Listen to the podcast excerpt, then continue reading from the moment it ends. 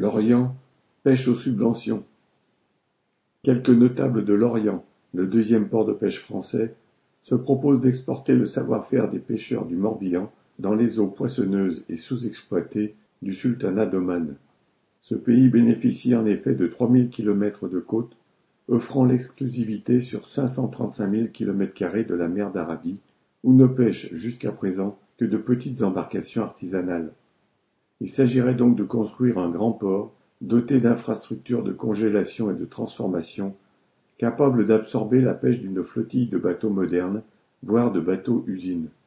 Mieux encore, un aéroport et des avions cargo réfrigérés permettraient d'apporter le poisson frais à la criée de l'Orient pour le distribuer dans la France entière, sauvant ainsi, disent les promoteurs, la pêche locale menacée par la raréfaction du poisson.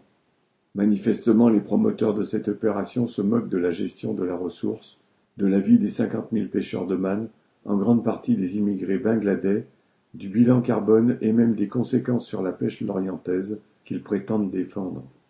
La seule idée de vouloir faire voyager du poisson frais en avion cargo sur six mille kilomètres a de quoi scandaliser.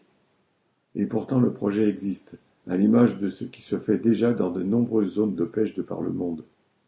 L'industrialisation de la pêche à Oman a été proposée par la Banque mondiale et est approuvée par les autorités du sultanat.